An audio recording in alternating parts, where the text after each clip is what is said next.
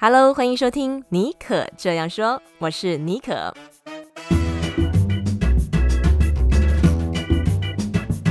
为你注满创意动能，你也可以这样说。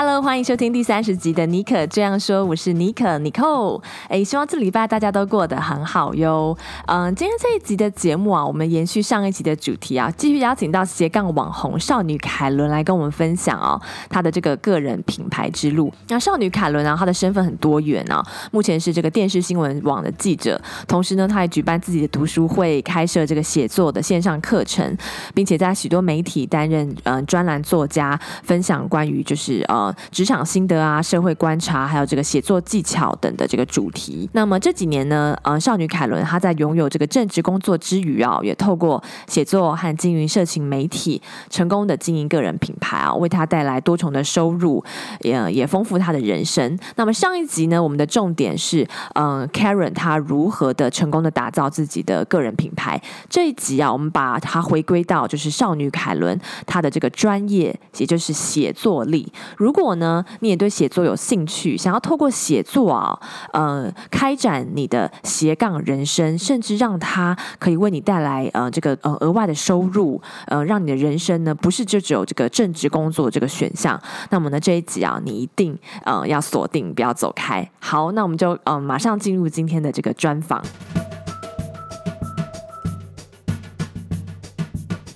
Carol，你上一次有提到哦，你在一开始接案的时候，当写手的时候，你一篇文章是五百，甚至有被案主试图砍到两三百。但是在这两年之内呢，你就是一直一直的去写，然后磨练你自己，去 tune 你这个写作的视角，然后知道说，哎，读者要看什么，然后你能够喂养他们什么，而且并且就是把你这个中间的这个内容也不断的充实，然后你在这两年之内，其实蛮蛮短的时间内，你就是我知道在你书。里面有提到，就是说你这个。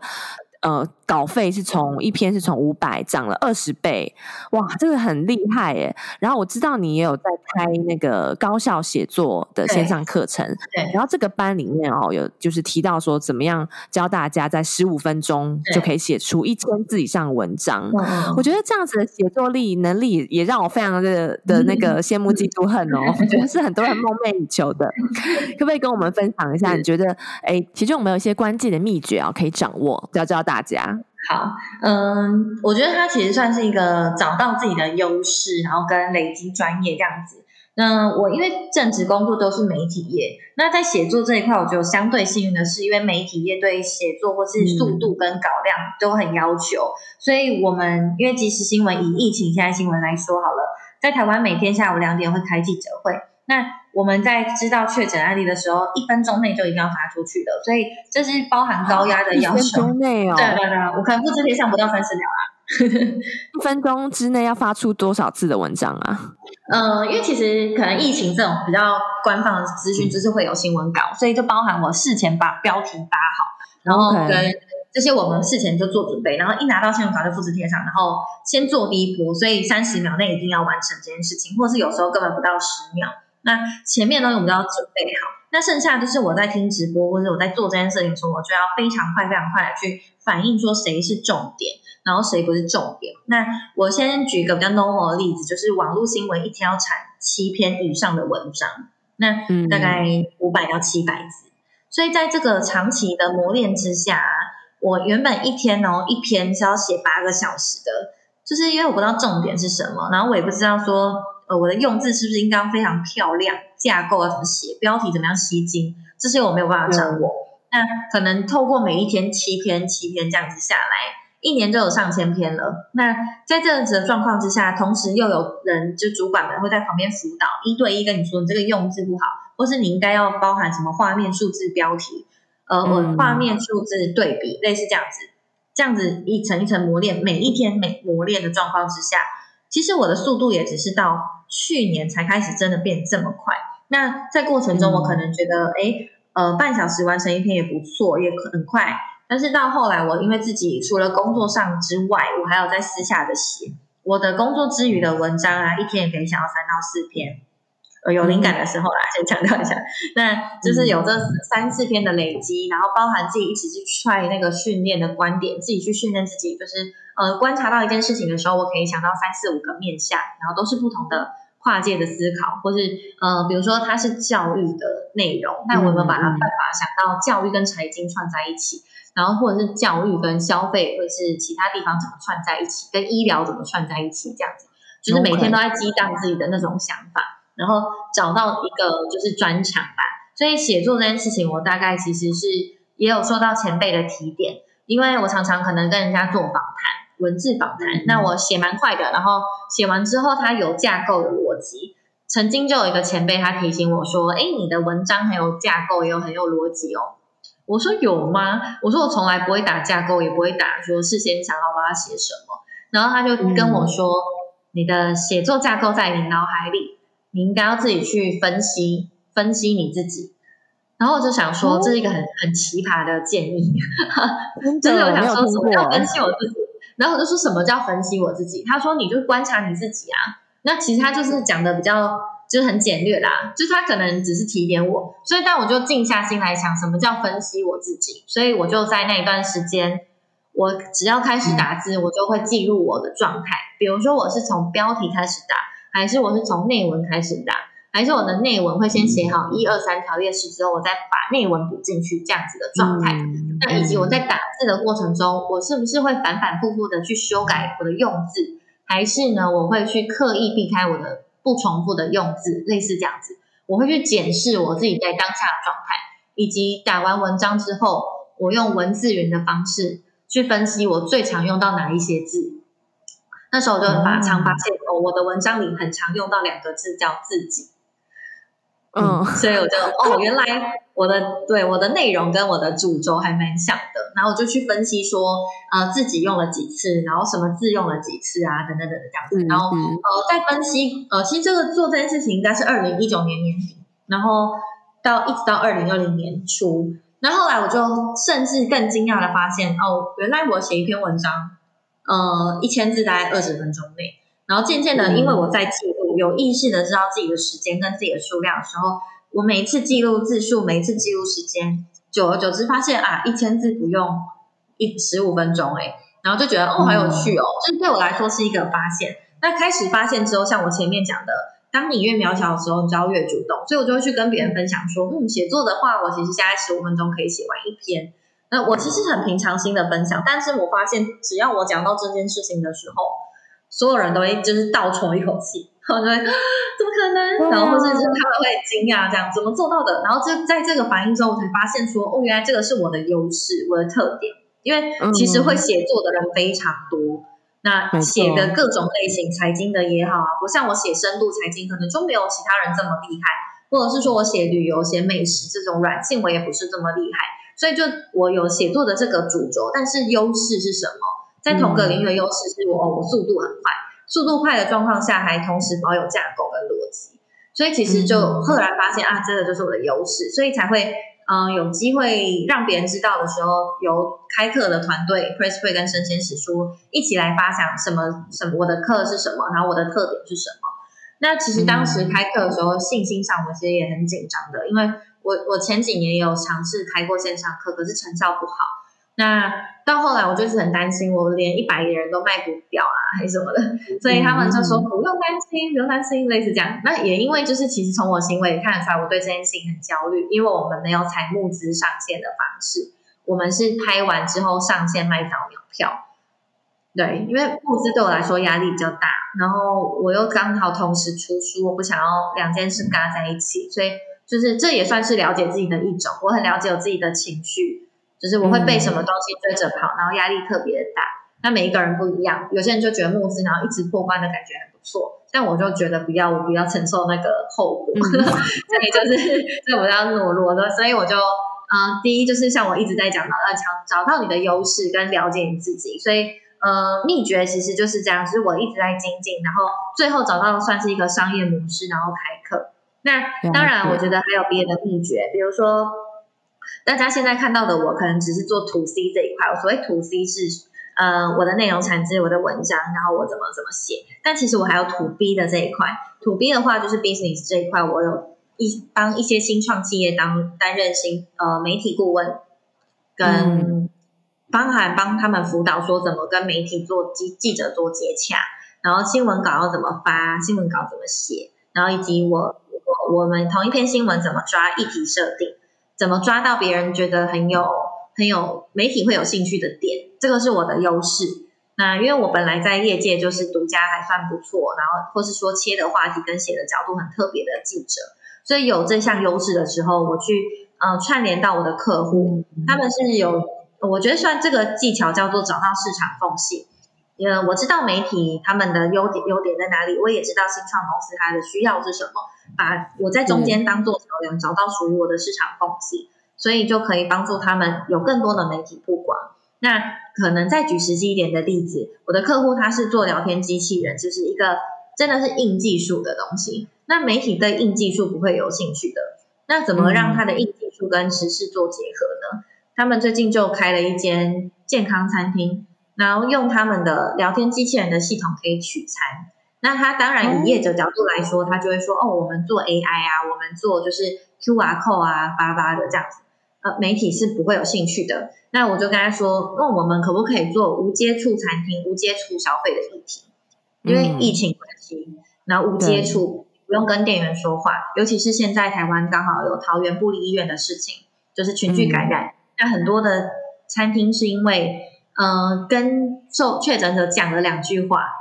然后导致他全店可能需要消毒或什么的。那我们做无接触餐厅的时候，去强调这一点，不需要跟店员说话，你也可以取餐。那的确，媒体的报道最后就十几家。对，我们的我的优势就在于我会切话题，然后帮助硬技术的新创团队跟媒体中间做沟通桥梁。所以这是可能真实的例子.然后因为同一篇文章，然后我可以去帮他做这个资源，所以自然而然在预算的报价上，我的价值不一样了。我不再只是单纯写文章，我是帮他带媒体声量的，所以定义上跟价值上不一样的时候，呃，自己的价值就可以增加。嗯，秘诀是这个。嗯，这个是翻倍的原因。那我这个就这个部分，我还想要再追问一下，因为就如同你刚刚说的，因为你有这个记者的扎实训练嘛，你在网络新闻，你一天要写七篇。那我觉得像我们一般人啊，毕竟他如果不是在媒体业，或者是说他的工作不需要天天写作的话，嗯、呃，他其实不会有这样的环境。对，那你的写作课可能很多也是针对这种素人。哦，如果说没有这样条件的素人的话，但是他对写作也很有兴趣，然后他希望可以增加。自己的效率的话，有有没有什么一些方法可以切入？嗯，我觉得写作就是一个很很有趣的事情，因为它完全没有捷径。就是我们可以，就算我不是做这个行业，我还是要写。就是如果你真的对写作有兴趣的话，就是呃，开始写了，你才会知道哪里是你需要修改的，然后哪一边是逻辑不同的。就是写出来了，才会知道说哦，原来我真的不会，或是我哪一点不好。那举例来说，很多人对写作的第一步骤，可能我去买书，我去看人家怎么加分架构啊，我去看人家怎么写。但是你没有在自己写的时候，你完全不知道说你写出来会长怎样，或是你也不知道你的困难点是什么。因为有些人的困难点就是他写超多，可是没有逻辑；但有些人的困难点是他写很少，然后不知道写什么。所以就是等于说，在写作的状况之下，每一个人的个呃每一个人的特性跟起步起的起点都不太一样，所以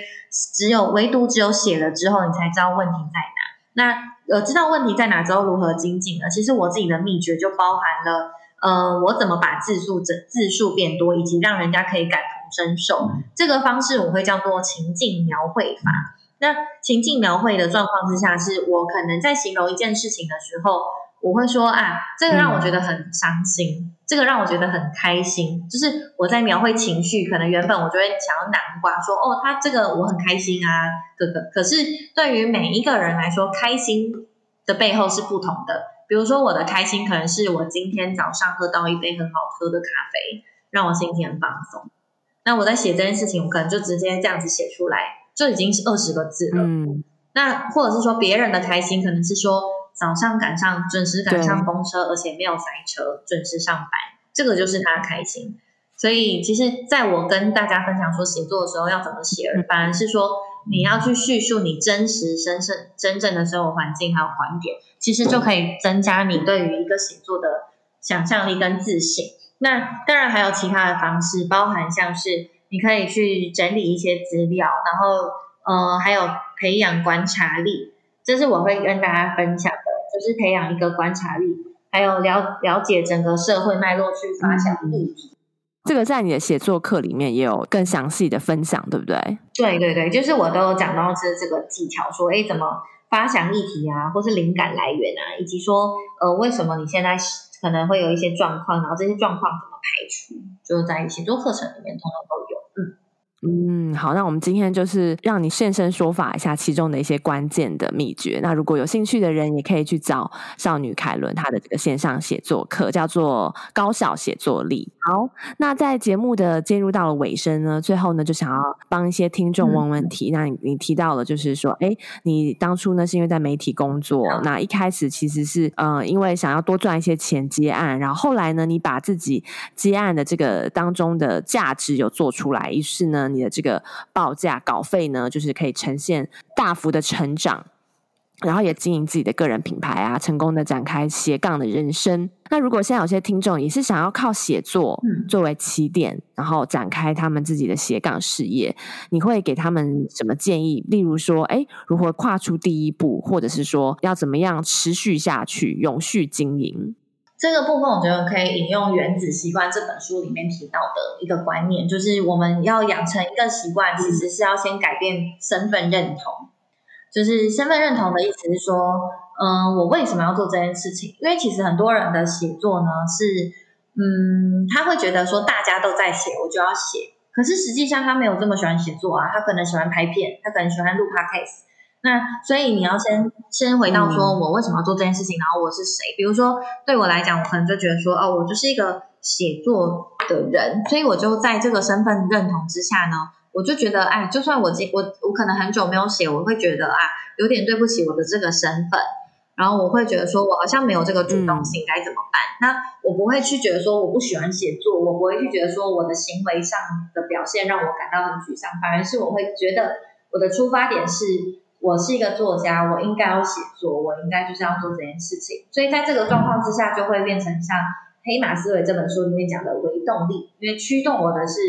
我真正有兴趣的事情，然后去去真的是呃很想要发挥。这是在你对写作很有兴趣的状况之下。那如果是你在写作没有兴趣，可是你真的想要试试看的话呢？我觉得第一个很好的步骤是先写你有兴趣的事情。就是，或者是说你的观察，你背景、职业上好了，或者是说你的生活琐事中你很喜欢，然后你很乐乐在其中的事情，把它记录下来。因为在这样子的记录之下，你会发现说，嗯、呃，你写起来很有成就感，而不是我写很硬的，就是特别我要去收集，比如说现在很红的 Clubhouse 的趋势啊，可是你根本就没有在玩啊，你就会你要去收集趋势的时候，你当然会觉得说，呃，很难下手，然后就会。因为给自己门槛太高，然后就会感到挫折。在一开始就有挫折的状况之下，你可能就会很难的持续持续下去。所以，像我觉得，如果你想把写作当一个兴趣探索或培养的过程，嗯、其实应该是要先找到一个喜欢的素材，然后你把它发挥下去，然后透过这个素材再延伸到其他的领域。这样子的话，你就会有写作的成就感，第二也会有写作的灵感，甚至是除了写作之外，你也会有呃一个发想。发想的能力、观点啊，或者议题发想的能力，再接着就是也会是培养你的专业度，还有我觉得最重要的是写作，它可以培养逻辑思考跟表达力。之前就也有人说，会写作的人表达能力通常都很好，因为在写作的过程中，我们的状态是会一直在思考每一个字跟每一个段落的用字之间逻辑够不够。那所以，如果当你知道它的好处的时候，其实你可能会为了想要培养你的逻辑思考。而开始写作，这个也是一种你在写作或是创作的一个动力，嗯，比较是这样。真的是也提出了一个不同的观点，跟大家讲说，哎，如果分成两个这个阶段，对于写作有兴趣还没有兴趣，比较没有兴趣的人，应该要怎么样展开第一步啊？我觉得很清楚你的分享。那你刚刚提到写作灵感的一些发想啊，还有观察呀，那我就很好奇，嗯、因为在这几年当中，你的呃产能算是蛮高的，而且还出了一本书。然后你平常的写作的主题，我知道就是像有些职场心得啊、社会观察，还有写作技巧的分享，这些议题的话，你平常是怎么样搜集你的写作的灵感？那有的时候总是会遇到那种嗯长思枯竭，然后好像没有灵感的时候，这个时候你会怎么办？怎么样为自己注入新的活水？我觉得这个是给自己一个，就是有没有目标，然后或者是想追求是什么？因为这个议题就是我不会像其他创作者或是别人就觉得说我要日更，或者是我要月更这样子，我没有给自己这种限制。我就是想写的时候才写，所以想写的时候，我的灵感来源大部分都来自生活当中。就比如说，像我其实写觉得写作它重点就是，嗯、呃，灵感来源，然后包含，然后还有联想力这件事情。那我可能个人比较多愁善感，然后优柔寡断的这样个性。然后，所以当我去听到一句话的时候，我就会有很多心情。Okay. 我就会觉得我很难受，或是怎么样，然后这种感受我就会想要写下来。那几乎几乎每一天都会有一种感受，或是好的感受，或是对，嗯、呃，世界上有一种感慨，这样就是莫名其妙，我就有点天马行空的人。那，嗯、呃，比如说好了，我举一个比较实际的例子，就是我很常用一句话就可以发想出一篇文章。嗯嗯。那可能有时候是工作上，长官今天跟我说，你确认你的内容都没有问题了吗？那我就说对呀、啊，我就想说他等下问我这个干嘛？那他最后只跟我说.你要保护好你自己哦，就这样。然后这这句话让我感慨非常多，就是就是虽然大家觉得很奇怪，就是我我感慨一点，其实是因为从我出社会第一份工作到第三份工作，工作了三四年，长官的这句话都没有改变，就是所有不同的长官都会告诉我说，做这件事情之前你要先保护好你自己。然后，所以我就把它发想成一篇文章，我就写说，就是哦，又是这句话了。那这句话已经跟了我这么多年，然后什么叫保护自己呢？然后我因为保护没有保护自己，发生了哪些事情，或是我因为我保护自己，然后得到了哪些，或是失去了哪些，这样就是我会去延伸出一些我个人的感慨跟观察。那所以其实我的来源都来自于生活。可是你要把生活当成来源的时候，最重要的还是你有没有一个观察力跟联想力。那在我们人可能很长 会失去一个观察力。我所谓观察力，它不是说就是我眼睛很很就火眼金睛这种观察力，反而是说我们在留意我生活周遭发生的不一样，或是我生活周遭当中它的嗯一些特殊事件，对一些细节，那可能包含呃观察力有五感嘛，我会这样子讲，就包含听觉、嗅觉、视觉、触觉跟味觉，类似这样子。那我可能在我会常提到的是听觉，就是偷听别人讲什么。我这不是故意的那种窃听，嗯、是反而说隔壁我在吃饭的时候，隔壁桌发生什么事情，那我就稍微会到大概观察一下，然后成为我的灵感。嗯、那的确真的有，比如说我有一次就听到我在隔壁隔壁的女生一坐下来就在哭，然后就讲一些感情。的事情，然后就让我反思说，哦，我在这个年纪的时候，的确也遇过什么样子的挫折，可是我后来如何成成长，嗯、类似这样，就是我会因为别人的一个状态或者一句话，然后我去写出一个我对人生的感慨，或是我的成长感受，类似像这样。所以其实灵感有，我觉得灵感很多，有只是有你有没有留意到，或者你有没有觉得那个其实是一个可以发挥的题材。嗯有意识的去注意到，我觉得其实灵感都是发发不完的。嗯，真的，我觉得，呃，如果你想要开始尝试写作的话，现在很流行讲 be mindful 嘛，我觉得就是你 be mindful 在你生活当中的，嗯、呃，每一个微小的事物，诶，甚至就是说出去吃饭的时候去听一下。隔壁桌或者你排队的时候，前面后面的人的对谈，也许都可以给你一个刺激。而且你刚刚还有提到，就是从一句话发想，因为我平常也是我也是有在写，就有写作习惯的人，嗯、我觉得你刚刚讲的那个也让我就是哎想到，就是说有的时候真的就是一句话，或者是说一个影像，一个影像，一个画面，嗯、你就可以把它升值在脑海当中，然后从这个。作为起点，它就可以发展成一段文章，然后一段文章你再慢慢慢慢建构，哎，其实就会变成一篇文章。OK，对啊，对啊，嗯，好。那我在节目的最后呢，嗯、呃，因为你刚刚有提到，就是说你的读书会，我觉得蛮特别的哦，就是说在。台湾现在开始就是说，嗯、呃，你开这个实体的图书会，以前是线上的方式进行的，后来好像转成线下嘛。然后你现在也开始做订阅制，嗯、那可不可以跟大家分享一下你的这个读书会？嗯、呃，如果想要参加的人要怎么找到这个读书会资讯，以及他的你的读书会，你觉得可以给大家什么好处，有什么特点？好，那其实我在台湾有一个跨界读书会，那我们当然也期待说未来有线上之后可以发展到海外。那我们读书会比较特别的方式是使用设计师交流之夜的方式来读一本书。设计师交流之夜的话，它其实是每一个人二十张 PPT，每一张二十秒的时间，也就是说一个人有六分四十秒的时间要分享一本书，然后结合你的人生故事来阐述一件完整的你的观点。那等于我们每一个人在定期的每个月输出的状况之下呢，其实会。训练自己的精准表达跟沟通，而且我们每一个场次都是读同一本书，所以在我们的流程上分享完之后，大家会有 Q&A 时间，也会有深度交流的时间，所以打破了社会阶级啊，还有年纪等等的，就是一些呃社会价值观带给你的区别。我们在社群当中，大家因为读书做简报的关系，所以真正的可以就是用知识来做交流。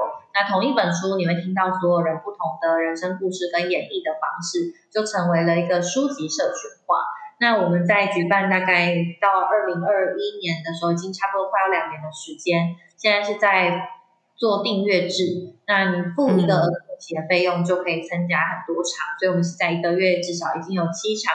未来除了台北、台中、高雄、台南之外，也会想要到海外去。所以如果有对跨界读书会呀、或者是你对精准表达跟沟通，还有做社群深度交流有兴趣的话，可以在脸书脸书搜寻跨界读书会，然后来增来帮我们按赞啊，或是来私讯我们都可以。然后也欢迎大家有兴趣可以交流。嗯。嗯，听起来真的是一个蛮特别的读书会，还要嗯、呃、做简报，发表自己的看法，不是只是读书，然后跟大家讲一讲心得。哎，我觉得这个蛮有趣的，也算可以训练你的逻辑思维表达能力。今天真的很开心邀请到少女凯伦，我们分享了啊，分享了很多从她个人的故事，为什么会有少女凯伦这个个人品牌，以及她嗯、呃、个人品牌经营到现在她的一些呃心法，还有每个阶段要注意什么事情，最后。还有对大家写作的建议，在少女凯伦的书《人生不是单选题》当中，其实也有分享到这些主题。所以，如果有兴趣的听众朋友啊，也可以把这本书找来看。我也很推荐这本书给大家。好，那我们今天就再次谢谢 Karen 来我们节目中分享，谢谢，非常感谢 Nico，感谢大家。